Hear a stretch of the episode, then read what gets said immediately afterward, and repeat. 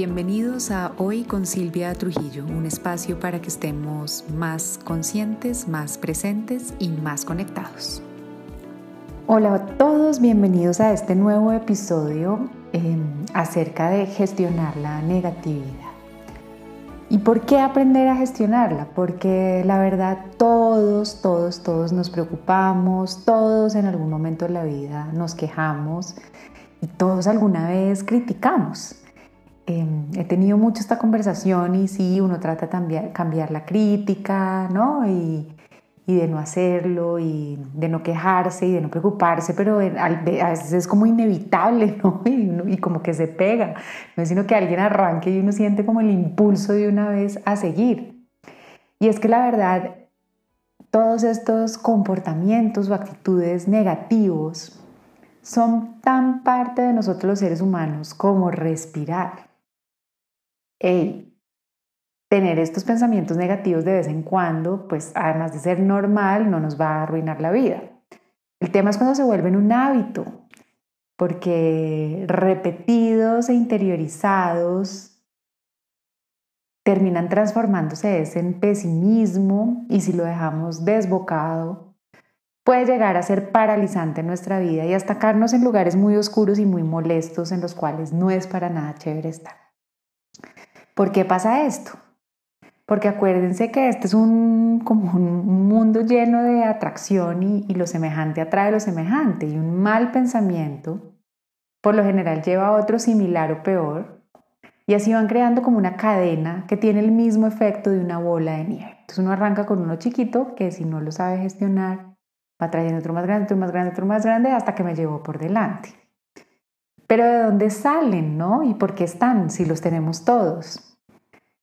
Eh, y es que haciendo como la reflexión del episodio vi que nuestros pensamientos negativos cumplen una función y la función que cumplen es la de tratar de protegernos. Pónganse a pensar, cada vez que nos preocupamos por algo, ¿qué está mostrando la preocupación? Un miedo a que nos pase algo más adelante. Cuando nos quejamos, ¿qué está mostrando la queja? Eh, la forma de, protegernos frente a algo que no nos gusta que está pasando, que está mostrando la crítica, a lo mejor el miedo querernos proteger de algo desconocido o diferente para nosotros. Entonces tiene esa intención de protección, pero el tema es que si los dejamos trabajar 24/7, terminan es por hacer lo opuesto. En vez de protegernos, terminan es atentando en contra de nosotros mismos pues nos detiene de vivir la vida, de experimentar cosas, de aprender de lo diferente y de saber cómo responder frente a situaciones que no nos gusten. En últimas, si permitimos que nos controle esta negatividad, atenta en contra de nuestro verdadero potencial como personas y como seres humanos. ¿Qué hacer entonces? Los tenemos, tienen una función, no los podemos eh, borrar de nuestra vida. Entonces, ¿qué hacer? Entonces me di cuenta que podemos hacer tres cosas con ellos o tres pasos más con ellos y es el primero, conocerlos, el segundo, respetarlos y en tercer lugar, después de hacer las dos anteriores, podemos aprender a gestionarlos para darles el lugar que les corresponde en nuestra vida y no dejar que una función que en principio tiene una intención positiva termine jugando en contra de nosotros. Entonces, ¿qué vamos a hacer en el episodio de hoy? Ir dando esos pasitos de conocer, respetar y gestionar a nuestros pensamientos negativos y nuestra negatividad para que no jueguen en nuestra contra y para que podamos estar en mayor bienestar en el momento presente, que al final es lo que todos buscamos y deseamos. En primer lugar, conocerlos. ¿Qué es conocer la negatividad? Es un poco acercarnos, entenderla y ver de dónde viene y cómo se manifiesta y por qué. Y al final es que la negatividad se manifiesta en cualquier pensamiento que se refiere o a nosotros mismos o a los demás o al mundo en general en términos despectivos o negativos. Entonces hay varias formas que pueden adoptar esta interpretación negativa. Les voy a hablar de cuatro principales que, encontré y que, que me llamaron la atención para el episodio de hoy que son mucho las que nos confunden, ¿no? Y la primera es la forma de preocupación, ¿no? Eh, la preocupación es imaginar un desenlace o un futuro no deseado. Cuando me preocupo me estoy anticipando negativamente a lo que puede acontecer o suceder. Entonces voy a dar un ejemplo muy del día a día, es como uy, me está doliendo la cabeza, ¿será que me va a dar algo grave? ¿Saben? O sí, como, uy, no sé quiéncito pasó para allá y no me saludó, debe ser que le caigo mal. ¿No? Es, es como esa anticipación y llegar a esas, brincar a esas conclusiones súper negativas o de otros o de nosotros, anticipándonos a la realidad cuando realmente no tenemos información suficiente para hacer los juicios a los que llegamos. Otra forma de esa negatividad es la, el autoataque o la autodenigración, ¿no? Y es como, ay, la embarré en la reunión de hoy, ahí estoy pintada, yo sí soy lo peor. ¡Wow! Sí, me equivoqué y de una vez soy lo peor, ¿no? Un ataque a la yugular a uno mismo. Eh, nunca voy a lograr lo que quiero, ¿no? Son, son todos esos pensamientos que nos pegan a nosotros mismos, nos, nos hacen daño, nos limitan y nos bloquean. La cuarta forma es la queja, ¿no? Es ese, estoy agotada, ya no doy más, no soporto el tono de voz de esa persona. Toda esa cantidad de cosas que, que dicen como no me gusta lo que está pasando, ¿no? Voy en contra de, me quejo. Y el otro es el arrepentimiento, ¿no? Ah, si yo no hubiera renunciado ahorita todo estaría bien. Eh, ¿Saben? Si el otro no hubiera dicho lo que dijo, yo no me estaría sintiendo mal. Este arrepentimiento o culpa, ¿no? Este es más culpa cuando hablamos de alguien más. Uno de estos pensamientos o cada uno de estos ejemplos por sí solito, pues no nos va a acabar la vida. Pero una acumulación de este tipo de forma de pensar lo va a hacer. Y como les decía antes, el problema con los pensativos negativos es que se van pegando como en velcro.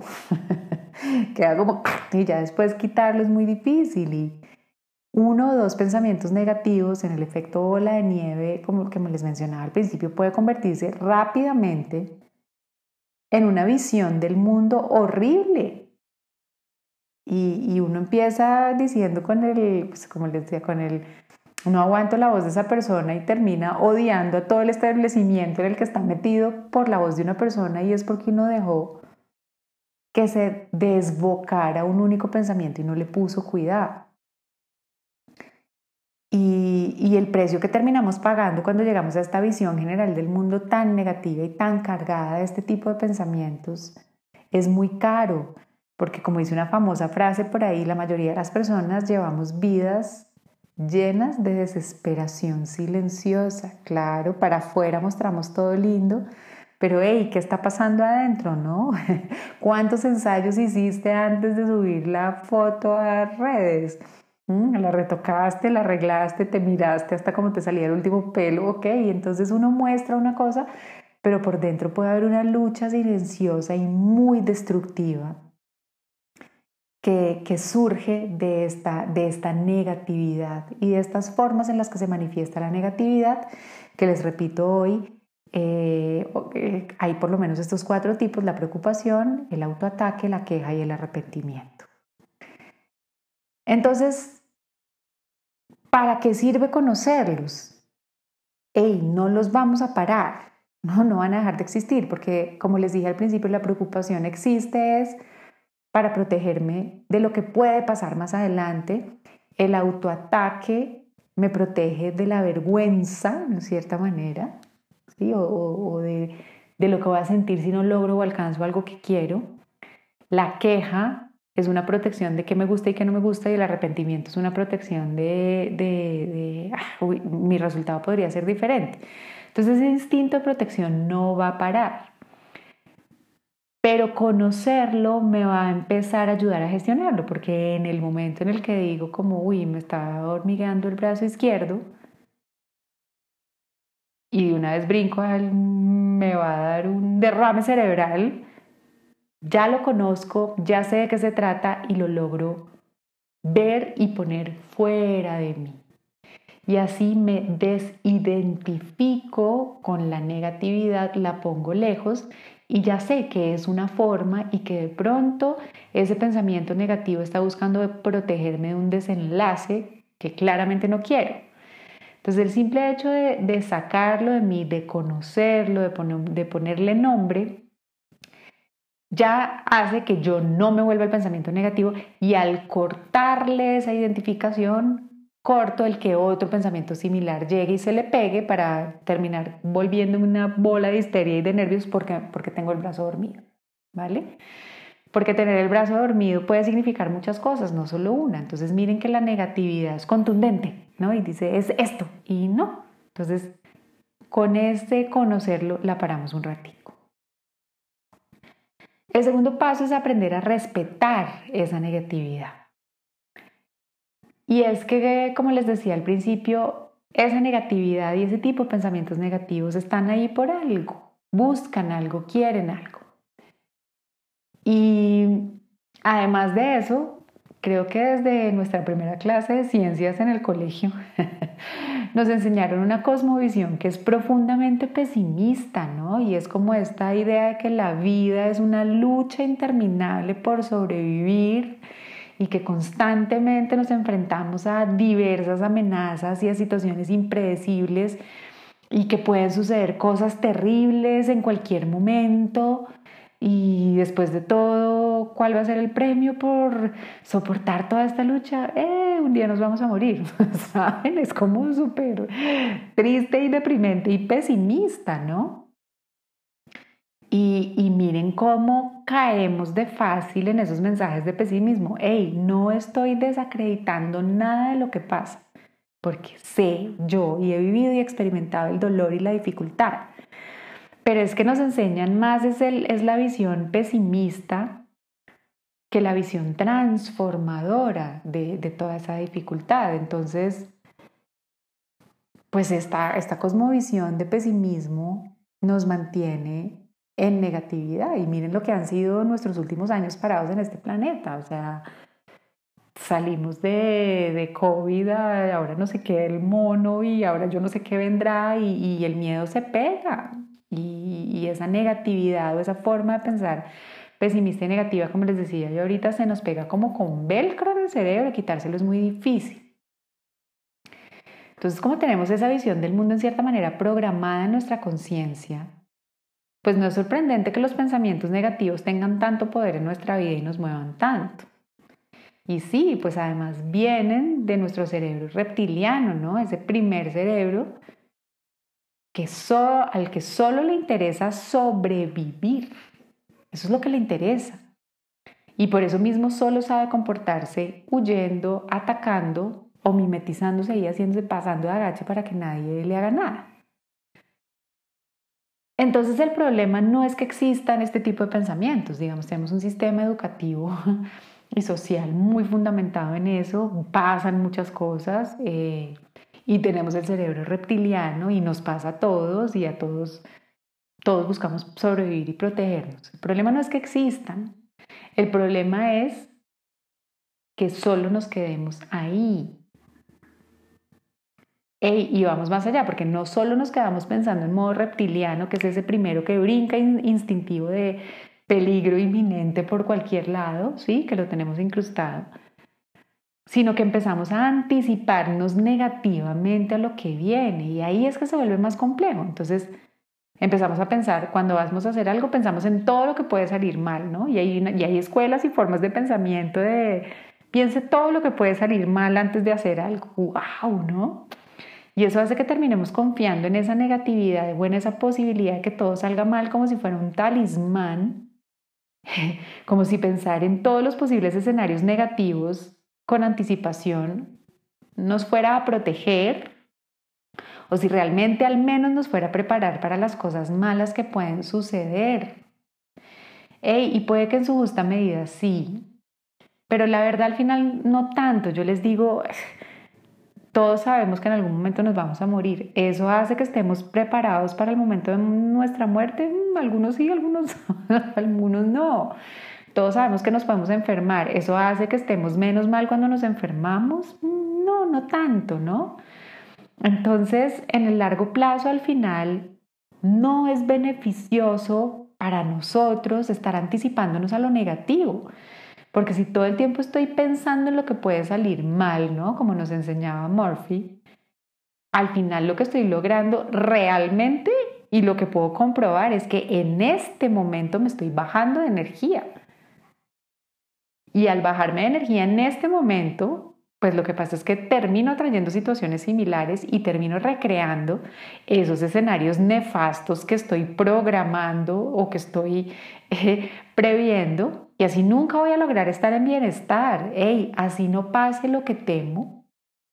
Ya no estuve en bienestar antes, entonces el precio que estoy pagando por tratar de prever el escenario negativo es muy, muy caro en el presente. ¿Qué hacer entonces? Respetar el pensamiento negativo. Y miren de dónde me salió esta palabra. Llegué al término, perdón, respeto, porque viene del latín respectus, que es una palabra compuesta por re y spectrum, y spectrum es aparición, que es derivado de la familia de especere, mirar. Por lo tanto, respeto si lo junto con el re sería volver a mirar. Y miren qué hicimos en el primer paso, conocerlo, verlo, estar ahí. En el respeto estamos haciendo volver a mirar. Y en el sentido que les quiero dar en el episodio de hoy es no quedarse con esa primera mirada que hacemos sobre algo.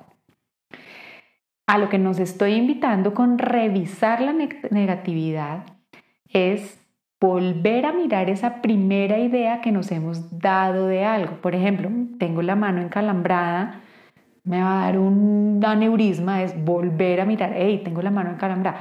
Puede ser algo más, ¿sí? Puede ser que llevo quieta media hora, qué sé yo, puede ser que me pasen un ratico. Hey, y se puede pensar en una acción positiva para prever un, un escenario negativo.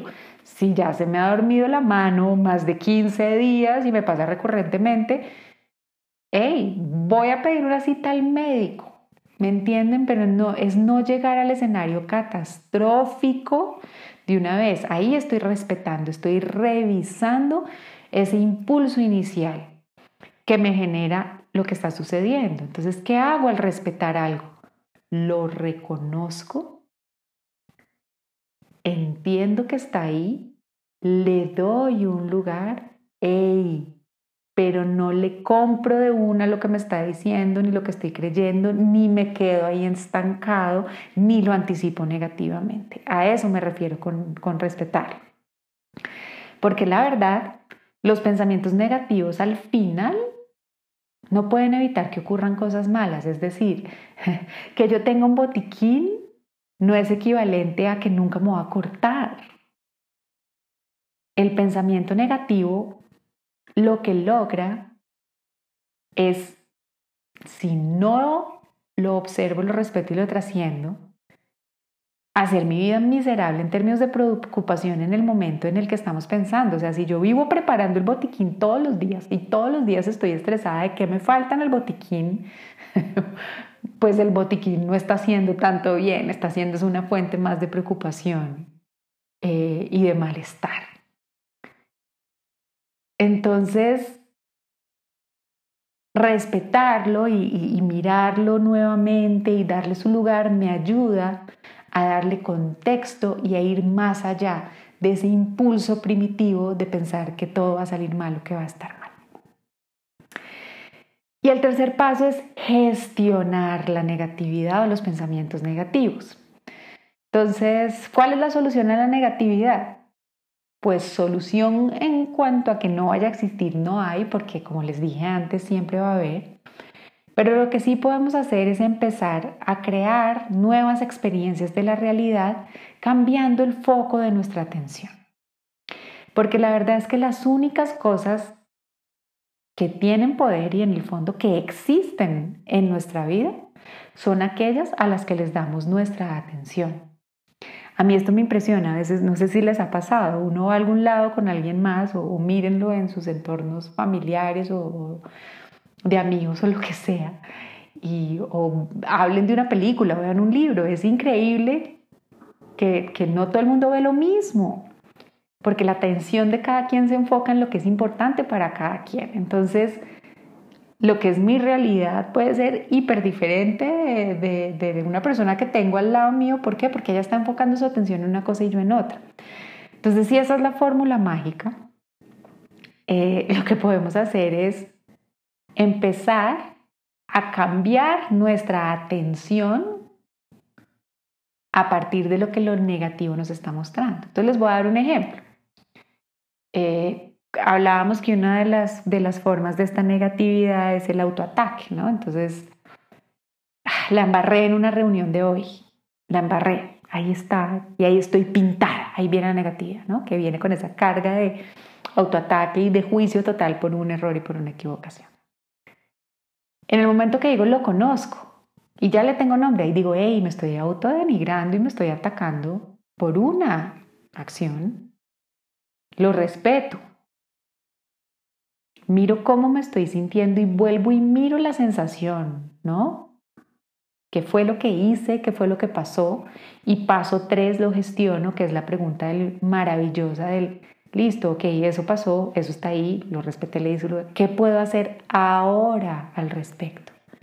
Y miren cómo utilizo ahí el pensamiento negativo como punto de partida de la transformación. Ahí estoy cambiando la atención de la negatividad, de la ahí estoy pintada, a la posibilidad. Ahora, ¿qué puedo hacer al respecto? La pregunta siempre hable posibilidades y al abrir posibilidad lo gestioné porque miren que al hacer esa pregunta me desapego del efecto bola de nieve de negatividad y cambié mi atención a lo que sí puedo hacer en vez de quedarme en el juicio y en la condena de la negatividad usémoslo con alguien más. Uy, no tolero cómo habla esa vieja o, sí, o no tolero cómo se comporta. ¿En qué, ¿En qué negatividad caí? En la queja o la crítica, ¿no? Ya veo que caí en eso. Lo respeto, le doy su lugar. Sí, evidentemente me puede incomodar como alguien hable o se comporte, sin ninguna duda. O sea, se vale, no se trata que a todo el mundo les parezca perfecto. Pero de ahí a pasar a este sitio es lo peor y me quiero ir de acá, lo gestiono. ¿Cómo puedo responder en este momento o en dónde quiero enfocar mi atención en este momento? ¿En la voz de esta persona que me desespera o en hay alguna otra cosa que pueda mirar en este lugar o me puedo ir o no sé, me puedo poner unos audífonos, lo que se me ocurra? Porque pensar en términos de posibilidad nos cambia el panorama y nos abre el mundo todas las cosas asombrosas que están pasando al mismo tiempo que la mujer esta está hablando con el tono de voz que no aguantamos. Y al simplemente hacer la pregunta nos volvemos más conscientes de otras cosas que están pasando en ese momento a las que yo puedo elegir darles mi atención en vez de a la voz insoportable. Yo les doy un ejemplo, hay un lugar al que yo voy mucho y hay personas que no está tan chévere y entonces si me quedo en no está tan chévere me daña la experiencia del día, pero digo, listo, ¿cómo quiero responder? ¿Hay algo más acá que me gustaría ver? Hey, siempre parece por ahí un pajarito maravilloso, el sonido del agua o la comida me parece deli, o hay otra persona que tiene una voz divina, ¿saben? O simplemente me pongo los audífonos y, y la, la, voz incómoda de la persona es la alarma de recordarme que, hey, que quiero oír un podcast chévere, por ejemplo, y ahí lo gestioné y lo usé a mi favor en vez de mi contra.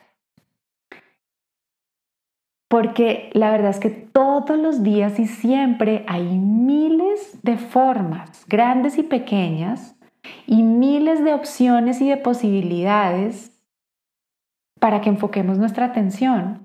Lo que pasa es que, como les dije, tenemos esa tendencia y nuestra atención tiende a ir como un radar, tiene como un visor para ir a lo negativo y a lo preocupante, porque nuestro reptiliano siente que al hacerlo nos está protegiendo.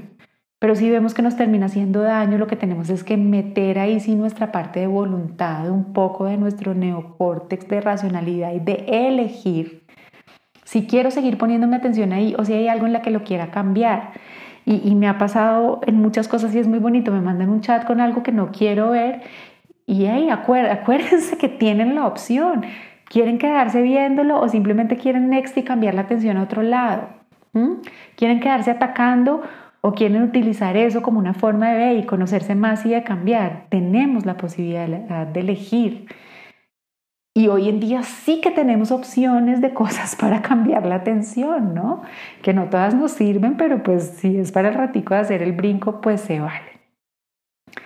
Entonces, si cambiamos nuestra atención a las posibilidades diferentes que podemos tener en el momento en, en, lugar de la negatividad, vamos a terminar atrayendo pensamientos afines a esas posibilidades y con ello inmediatamente vamos a estar empezar en bienestar aquí y ahora. Y así poco a poco, poco a poco se van disolviendo los pensamientos negativos. Entonces, ahí ya gané, porque el beneficio más obvio de estar en bienestar es que ya estoy bien en este momento. Pero más allá, si cultivo estar bien en este momento, voy a estar más tranquila a futuro, voy a estar menos propensa a sentirme estresada y voy a lograr mantener una perspectiva positiva incluso en tiempos difíciles y de incomodidad. Y el beneficio más misterioso de todos es que uno empieza a ver el mundo entero a través de nuevos ojos y una nueva perspectiva. Y poco a poco va borrando esa cosmovisión tan negativa y tan determinista. Porque si empezamos a darnos cuenta que tenemos el poder de enfocar nuestra atención y empezamos a utilizar la negatividad como punto de partida, como alarma y como recorderis de que puedo enfocar mi atención en algo que quiero, vamos a lograr no solo gestionar, sino utilizar los pensamientos negativos a nuestro favor. Porque como decía Einstein, solo hay dos formas de ver esta vida. Como si nada fuera un milagro o como si todo fuera un milagro. ¿Cuál decidimos escoger? Depende de en dónde enfoquemos nuestra atención. Espero que el episodio de hoy les aporte, les ayude y los acompañe a crear una vida en súper, súper bienestar. Para mí, como siempre, una delicia compartir este rato con ustedes. Les dejo un abrazo enorme y nos oímos en el próximo. Bye.